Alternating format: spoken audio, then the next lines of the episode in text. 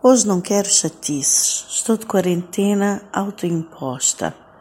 Ano novo, surto novo. Quase todos apanhamos Covid ou tínhamos gente conhecida com Covid nestas últimas semanas.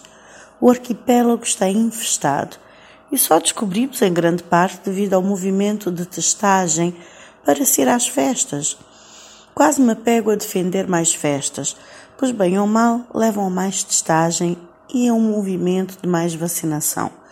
Desde o início estou a dizer que o nosso povo precisa de promessa de paródia.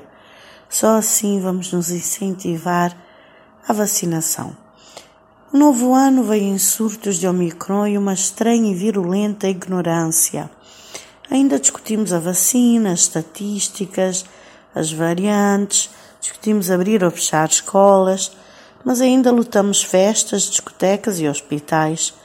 Muita gente de quarentena, mas ao que parece estas férias foram diminuídas para sete dias, pois o pessoal estava muito confortável em casa, 15 dias debaixo do cobertor com os restos do Natal neste climinha de inverno.